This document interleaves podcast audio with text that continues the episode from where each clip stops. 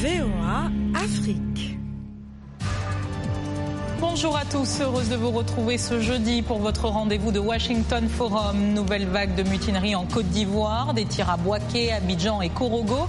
Après des négociations difficiles, un accord a été trouvé entre état-major et mutin. Le bras de fer qui aura été intense entre ces militaires et le gouvernement s'est conclu sur le paiement des soldes réclamés. Qui sont donc ces mutins Que voulaient-ils exactement Pourquoi ont-ils choisi ce mode de contestation Et puis nous examinerons aussi la réforme de l'armée dans ce pays. L'État ivoirien a-t-il définitivement réglé cette crise Tant de thèmes que nous abordons tout de suite dans Washington Forum.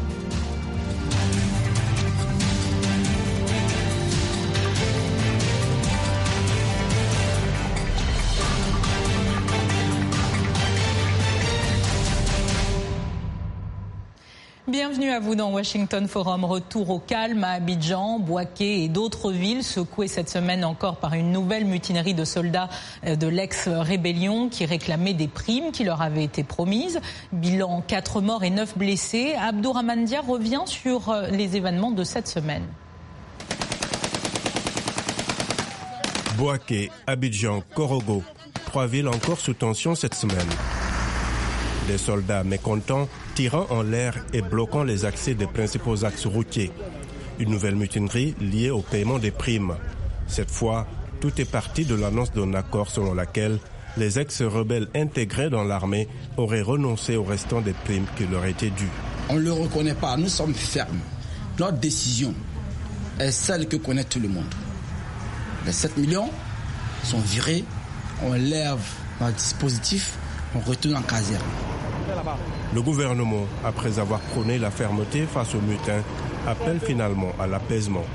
De nouvelles négociations ont été lancées, même si aucun chiffre n'est rendu public.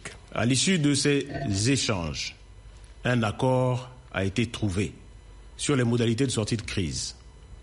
Par conséquent, nous appelons l'ensemble des soldats à libérer les corridors, à retourner dans les casernes et à veiller à la quiétude des populations. Un appel entendu, les mutins sont retournés dans leur caserne. Depuis mardi, Abidjan retrouve progressivement son visage habituel, mais la capitale économique a souffert pendant quelques jours de cette nouvelle mutinerie. Les caisses de l'État aussi. Le gouvernement a dû une fois encore mettre la main à la poche pour éponger l'ardoise des primes. Avec nous en direct d'Abidjan, nous ferons le point aussi avec euh, Monsieur le ministre Richard Alain, euh, Alain Richard Donaoui, ministre de la Défense, notre correspondante Narita Namasté, et toujours en Côte d'Ivoire, mais à Boaké. Nous serons en ligne avec le sergent Sissé Fousseni, porte-parole du mouvement des mutins, mais aussi euh, avec Alassane Sado, Sago, pardon, Sagodogo, sociologue à l'université de Korogo. Et enfin, en plateau avec nous, Dani Bani, président du Parti des progressistes, ici à Washington. On va tout de suite prendre la direction de la Côte d'Ivoire avec vous, euh, Monsieur le ministre. Vous êtes ministre de la Défense. Alors, vous vous êtes réjoui euh, de l'accord en déclarant que le gouvernement sort plutôt grandi de cette affaire. Euh, l'objectif ici est de faire en sorte que la Côte d'Ivoire reste stable. Vous avez parlé de, modalités. quel a été le, procédé? Quelles sont ces modalités exactement pour cette issue de crise? Déclaration, euh, j'ai bien dit que je ne rentrerai pas dans le détail des modalités. Ça, ce sont euh, des choses qui ont été réglées entre les belligérants et, le gouvernement. Euh, maintenant, ce qui est important à dire, c'est que cette crise est passée, qu'un accord a été trouvé qui a permis au pays de retrouver sa quiétude et sa stabilité. Et notre objectif est que cela continue ainsi et que notre armée puisse euh, enfin devenir euh, une armée euh, dont nos populations seront fières et qui sera au service de cette nation. Qu'est-ce qu'on peut répondre à certains observateurs qui, trouvent que les mutins vous ont forcé la main, ont forcé la main au gouvernement et que du coup cette relation entre le gouvernement, enfin l'état-major et, et ses soldats est peut-être une relation qui ne va pas être très saine? Euh, non, je ne suis pas de cet avis. Hein. Je pense que c'est un problème euh, qui a été récurrent, euh, qui découle de dix années de crise. Hein. Je crois qu'on oublie un peu les années que la Côte d'Ivoire a traversées. de crise, et ensuite de, de, crise post-électorale. Nous sommes dans une sortie de crise et il est évident que sortir de crise et régler tous les problèmes en cinq ans, ce n'est pas facile. Hein? Et donc je ne pense pas que les relations entre l'état-major et les soldats se trouveront, les relations se trouveront entachées de quoi que ce soit. Au contraire, je pense que nous allons continuer à travailler pour que ce nouvel état-major-là euh, soit prêt et proche de ses soldats et puis euh, puisse aider donc à la reconstruction de, cette armée. Alors, Surtout à sa cohésion, c'est ce qui est le plus important. Alors justement, euh, reconstruire ce, rapport entre l'état-major et, ces hommes, quelle, garantie est-ce que vous avez aujourd'hui que ces événements euh, ne, surviendront pas une nouvelle fois et ne perturberont pas le quotidien des Ivoiriens? Est-ce que euh, vos concitoyens qui, ont suivi ces événements ces derniers jours, quelle, garantie, comment pouvez-vous les rassurer?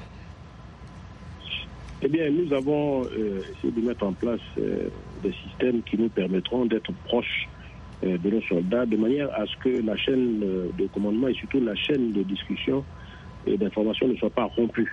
Euh, je crois que si nous en sommes arrivés là, c'est qu'à un moment donné, euh, la chaîne non seulement de commandement, mais surtout la chaîne de discussion au sein des armées a été rompue, ce qui a amené les soldats à revendiquer d'une façon aussi, je dirais, condamnable mais à revendiquer de cette façon. Euh, donc euh, nous faisons en sorte, avec une loi de programmation militaire qui a prévu euh, quand même un certain nombre d'améliorations pour permettre à cette armée d'être une armée viable, donc en mettant en œuvre toutes, toutes ces actions-là qui sont prévues dans la loi de programmation militaire, nous pensons pouvoir arriver à, à faire de cette armée-là vraiment une armée dans laquelle on peut avoir confiance. Alors une armée euh, dans laquelle vous, pouvez avoir confiance, euh, il va falloir des moyens, des moyens financiers. On sait déjà que des, premiers versements euh, ont, été effectués.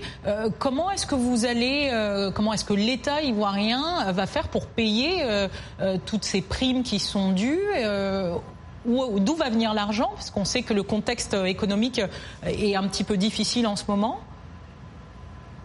Le gouvernement fera les efforts qu'il faut, euh, pas seulement pour ce cas-là. Euh, je veux dire, euh, la question de, primes soulevées par les mutins était une question bien sûr centrale, mais il n'y avait pas que ça. je crois que l'engagement du gouvernement à modifier, à améliorer, je dirais, le cadre de vie et de travail des, des soldats va, va nous amener à beaucoup plus de stabilité euh, ensuite, des moyens conséquents euh, sont mis au niveau des équipements. Vous savez, nous sommes sortis euh, de la crise post-électorale avec une capacité opérationnelle de l'armée qui était très, très, très, très basse.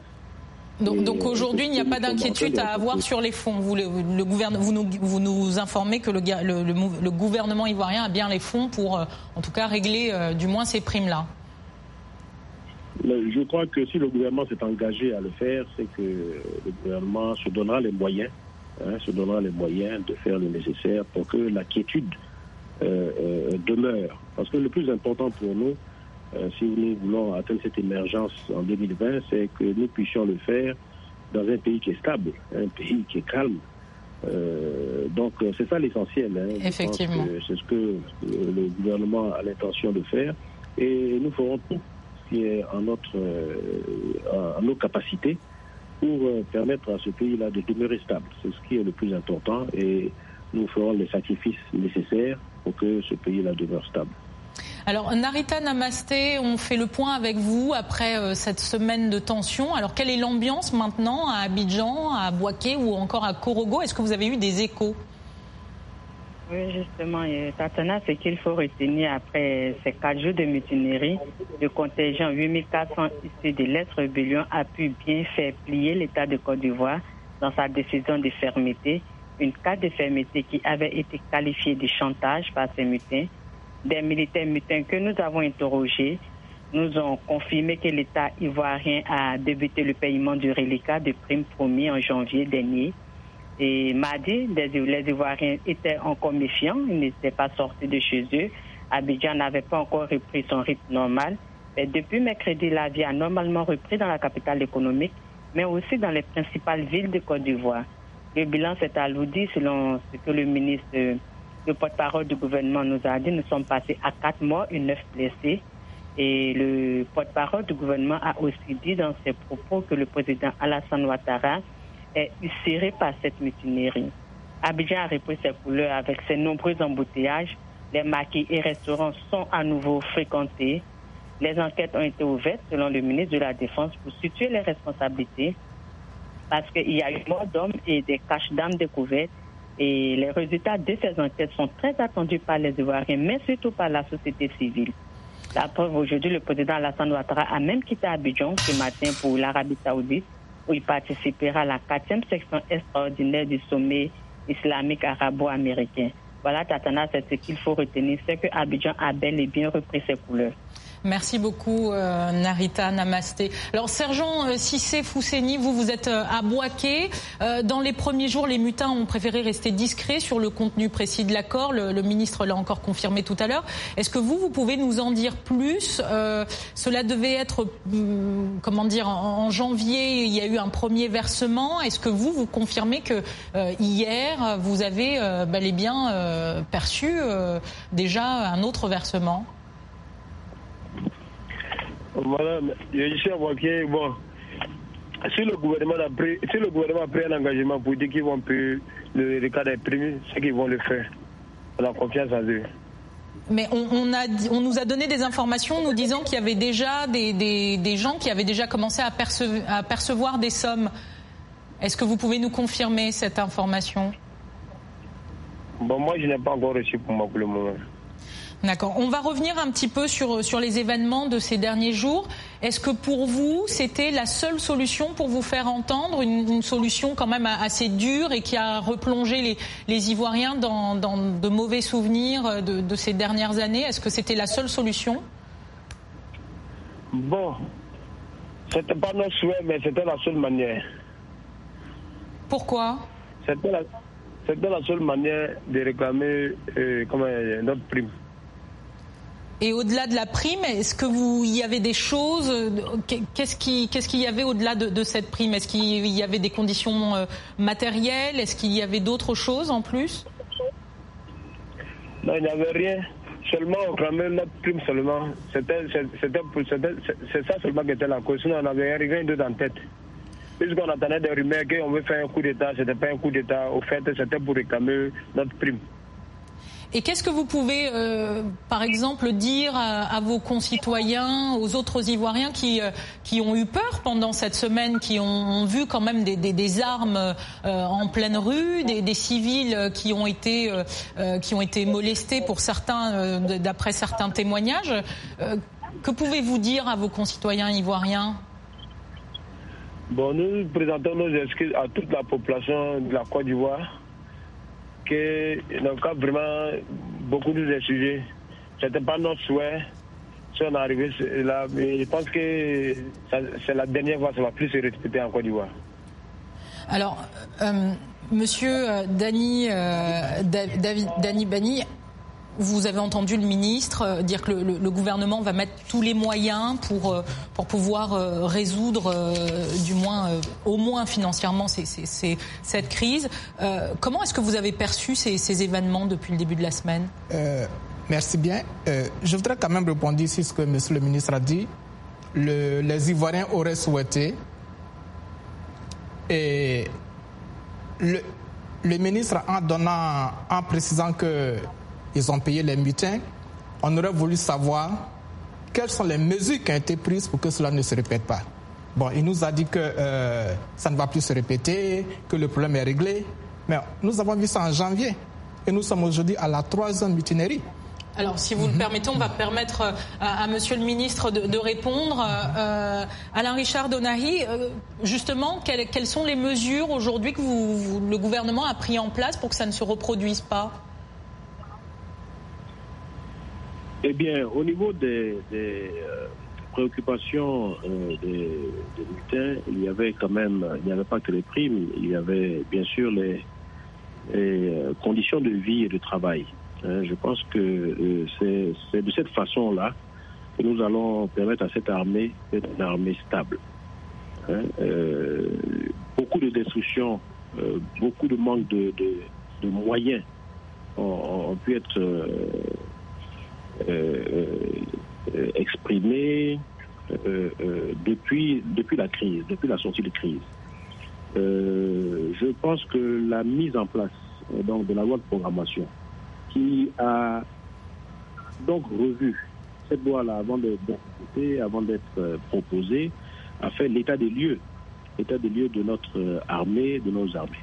Donc euh, nous avons pris des mesures qui étaient prévues donc sur quatre ans jusqu'à 2020. Nous allons accélérer ces mesures-là, permettre aux, soldats de travailler dans de bonnes conditions, d'avoir la formation qu'il faut, d'avoir surtout la formation, je dirais, du code de la fonction militaire, avoir cette formation-là euh, de manière à ce qu'elle puisse se comporter comme la population euh, le demande. Bien sûr, nous devons euh, nous baser sur la bonne foi des uns et des autres, mais nous prenons des mesures que je ne dévoilerai pas entièrement, mais pour que cela ne se reproduise, plus.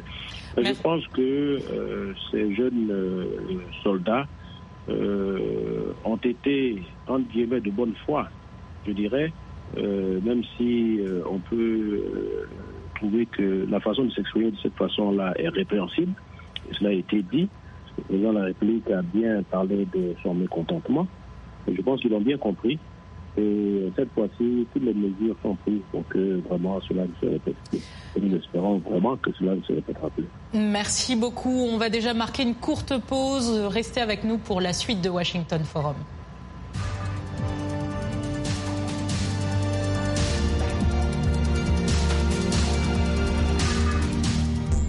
Vous et nous, c'est votre émission. Une émission qui parle de vous, mais aussi de nous. Un nouveau regard sur l'Afrique et les États-Unis. Tout ce qui nous passionne et donc nous rapproche. Racontez-nous vos histoires. Et nous vous raconterons les nôtres. Vie africaine. Vie américaine. Vous et nous, c'est ce que nous avons en commun. Et aussi ce que nous apprenons les uns des autres. La vie. Vous et nous. Vous et nous. Ensemble.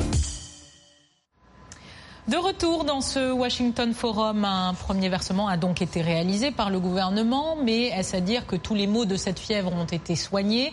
Où en est la réforme de l'armée ivoirienne pour prévenir à l'avenir de tels événements? C'est ce que nous allons aborder dans cette deuxième partie. Mais avant, quelles sont les solutions? Voici euh, des réactions euh, d'Ivoiriens.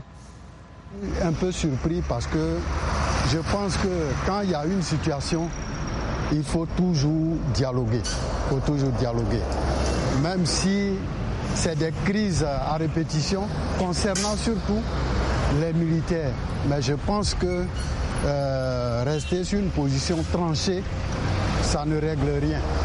Il ne sert à rien de se fâcher, de tirer par-ci par-là. En le faisant, c'est bon.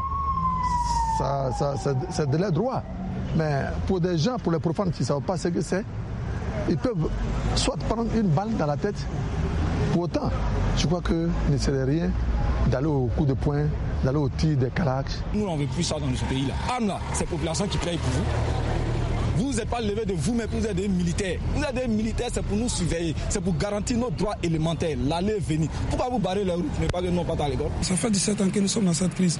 Depuis la mort d'Oufoué Boigny, la Côte d'Ivoire n'a plus retrouvé la paix jusqu'à aujourd'hui, jusqu'à présent.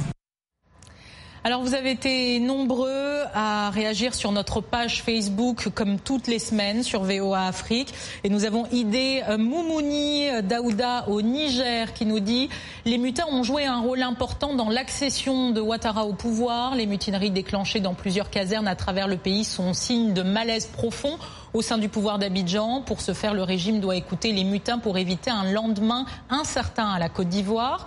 Il y a Sou Moussandé au Cameroun qui nous dit est-ce que le fond du problème est vraiment l'argent non payé?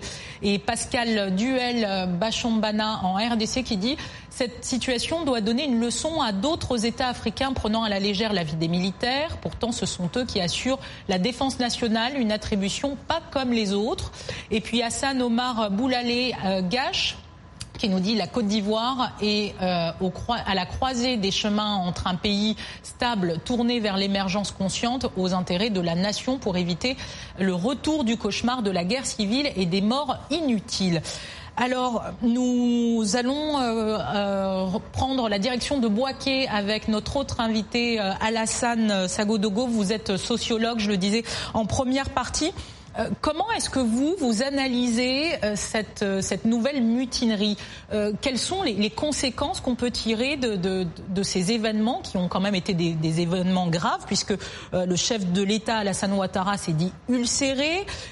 Comment est-ce que vous avez perçu ces événements? Monsieur Sagodogo Il faut dire que pour comprendre cette crise-là, ou ces différentes mutineries qui ont eu lieu, il faut d'abord comprendre les raisons qui ont motivé ces jeunes gens-là à, je dirais, euh, faire partie de l'ex-rébellion. Il y a eu des promesses. À côté de ces promesses, il y a ce que nous avons appelé les répertoires de la mobilisation? Voici des jeunes gens qui ont attendu près d'une dizaine d'années avant d'être définitivement récompensés par ceux qui les avaient recrutés quelques années auparavant. Et moi, je pense bien que lorsque nous avons affaire à des militaires, à des soldats, il faut faire les choses avec beaucoup de tact. La seule manière pour eux de revendiquer, c'est la mutinerie. Et nous avons conduit à braquer, comme nous l'avons souligné tout à l'heure, une mutinerie violente, où même des populations ont été tabassées. C'est vraiment déplorable, mais le plus important, c'est de comprendre que nous devons tous concourir à la stabilité du pays. Ces jeunes gens, devons-nous les blâmer? Peut-être oui, peut-être pas forcément, parce que parmi eux, il y en a qui aujourd'hui ne vivent plus. Ceux qui sont là aujourd'hui, qui sont pour la plupart frustrés, ils sont récompensés. je pense que c'est comme ça que nous devons comprendre les choses.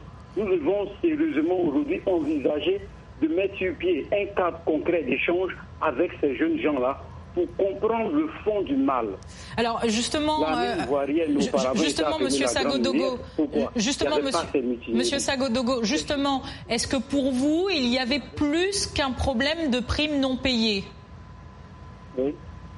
Est-ce que pour vous, est-ce que pour vous, euh, il y avait plus qu'un problème de primes non payées? Est-ce que c'était au-delà? On sait que la Côte d'Ivoire traverse une crise sociale. au-delà d'un problème de, de, de primes ça va forcément au-delà. Comme je le dis, il faut comprendre les raisons pour lesquelles ces jeunes gens-là ont décidé de faire partie de l'ex-rébellion. Et fait, voici le problème. Parce qu'ils se retrouvent aujourd'hui dans un environnement qui est difficile à vivre. Dieu merci, nous avons tous écouté le ministre à la télévision, le ministre d'envoyé d'ailleurs, que je salue au passage, pour avoir lu, et pour avoir essayé de mettre sur pied ou d'envisager des décrets qui vont permettre à ces jeunes gens-là comme pour les militaires d'ailleurs de Côte d'Ivoire, d'avoir, je dirais, un minimum vital, mais également un minimum par rapport à leurs conditions de vie. Alors... Je pense que c'est des choses qui n'arrivent pas en retard, mais qui vont nous permettre de capitaliser beaucoup de choses pour entrevoir un avenir meilleur pour ce pays-là. Ah, alors justement, euh, Dani Bani, euh, le ministre a parlé tout à l'heure de formation. Euh, est-ce qu'on est qu'on n'arrive pas un peu tard, dix ans après, pour commencer à se préoccuper de la formation de, de ces jeunes? Moi, je. Pas forcément. Ah, attendez, monsieur Sagodogo, je vais d'abord donner la parole à Dani Bani. Écoutez, nous étions. Cette histoire a commencé depuis janvier et aujourd'hui nous sommes à la troisième mutinerie même avec les primes payées, nous aurons toujours des problèmes. Pour moi, la crise ivoirienne en 2017 est la conséquence de la déconnexion entre le gouvernement et le peuple. Tant qu'il n'y a pas cette connexion, tant qu'il n'y a pas la confiance, tant qu'il n'y a pas cette coordination entre le gouvernement et le peuple qu'il dirige, nous allons aller Mais là, on parlait des militaires. Pour vous, vous étendez ça euh, à tout, le peuple ivoirien Même les militaires, on va les former. Les rebelles seront formés, ils seront payés avec tout ce qu'on leur doit. Il y aura toujours des problèmes. Pourquoi? Parce que le peuple n'est pas associé à la gestion du pays. Et pour entrer plus dans les détails, il y a des problèmes de tribalisme, il y a la corruption, il y a l'insécurité. Et si l'occasion m'est donnée, je vais faire des propositions concrètes, des propositions à court terme et des propositions à long terme. Monsieur Sagodogo, est-ce que vous êtes d'accord que tout cela s'inscrit dans une crise sociale? Euh, On sait que les fonctionnaires étaient en grève euh, au mois de janvier-février. Est-ce que pour vous, c'est plus large au-delà de l'armée? Bien sûr, c'est une crise qui s'étend à tous les corps au niveau de Côte d'Ivoire, aux fonctionnaires, tout cela. Je pense bien que le président de la République avait demandé une trêve sociale pour le mois de juillet et les différents syndicats que nous avons écoutés le 1er mai ont décidé de, ne pas y participer. Ils souhaiteraient avoir des gages. Donc ce problème, il est vraiment crucial. Il faudrait que des acteurs clés, y compris d'ailleurs ces éminents sociologues que nous avons dans nos universités, soient appelés, soient associés à ces camps d'échange-là pour pouvoir comprendre le mal ivoirien qui ne date pas d'aujourd'hui, mais qui date depuis des, dizaines d'années. Je pense que, comme vient de dire euh, Monsieur Dani Bani, c'est des problèmes qu'il faut résoudre non seulement à moyen, mais également à long terme. Parce qu'il s'agit également de la vie de nombreuses générations de, jeunes Ivoiriens qui attendent encore afin d'avoir un avenir meilleur. Alors justement, j'aimerais qu'on revienne un petit peu sur euh, l'armée nationale. À quoi est-ce qu'elle ressemble aujourd'hui? Qui la compose? Qui est dans l'armée aujourd'hui? Pardon? À quoi ressemble l'armée ivoirienne aujourd'hui? On parle de réforme. Alors, à quoi pourrait ressembler la réforme et, de qui se compose l'armée ivoirienne aujourd'hui? Il faut dire d'abord que déjà le fait que ces jeunes gens-là ne soient pas passés par, je dirais, leur chaîne de commandement pour manifester, il faut dire qu'il y a une rupture de confiance entre ces jeunes-là et l'armée. Je pense que même au niveau de l'armée, que, que j'ai dit tantôt que nous appelions la grande muette, il est important aujourd'hui de faire un mea culpa et de, regrouper les acteurs clés pour une sortie de crise définitive. Parce que ce problème-là, il ne se limite pas seulement à ces jeunes gens, non, non, mais à, toutes les, à toute l'armée de Côte d'Ivoire en général. Est-ce que vous diriez que l'armée ivoirienne est encore divisée aujourd'hui? Est-ce que l'armée ivoirienne est encore divisée aujourd'hui? Est-ce que ses composantes sont de, est-ce qu'elle est composée de telle sorte que euh, les éléments ne puissent pas s'entendre tous entre eux ou ne soient pas euh, tous logés à la même enseigne? Est-ce que c'est ça que vous dites? Bien, ce que je voulais dire, il faut dire que le problème d'abord, c'est d'abord un problème de communication et puis ensuite une rupture de confiance. Ce qui signifie d'emblée que les perspectives sont bonnes. Mais j'insiste encore là-dessus, il faut un cadre d'échange concret avec les véritables acteurs au niveau de l'armée pour que nous puissions aboutir à des stratégies qui pourront nous permettre à long terme de pouvoir régler tous ces problèmes-là.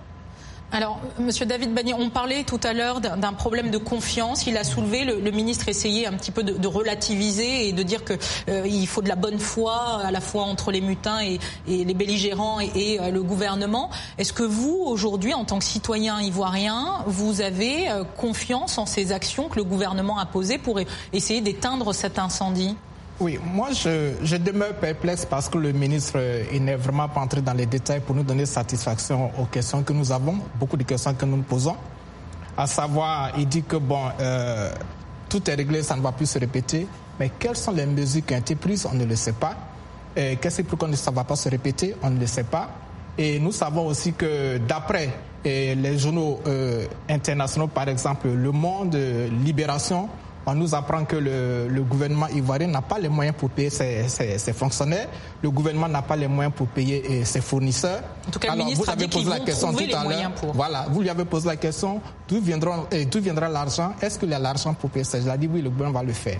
Bon. En tout cas... Vous savez, pour conclure, les, les Américains disent que pour régler un problème politique, il faut dire la vérité au peuple. Et jusqu'alors, le gouvernement n'a pas encore commencé à dire la vérité au peuple, malheureusement. Merci beaucoup. C'est déjà la fin de cette émission. Merci à nos invités et à vous pour votre fidélité. Un clin d'œil à toute l'équipe technique ainsi qu'à Enfani TV à Niamey qui diffuse Washington Forum pour le Niger. Bonne semaine, bonne fin de semaine à tous et à la semaine prochaine.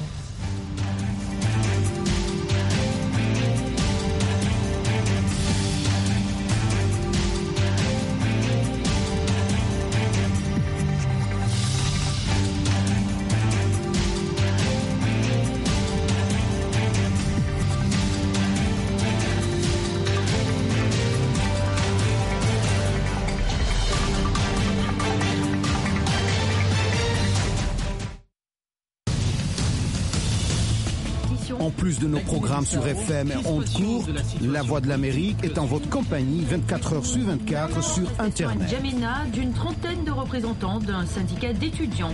Notez notre nouvelle adresse voaafrique.com. Tous les derniers développements sur l'actualité africaine et mondiale. Reportages photos et vidéos et vos commentaires sur voaafrique.com. À tout de suite.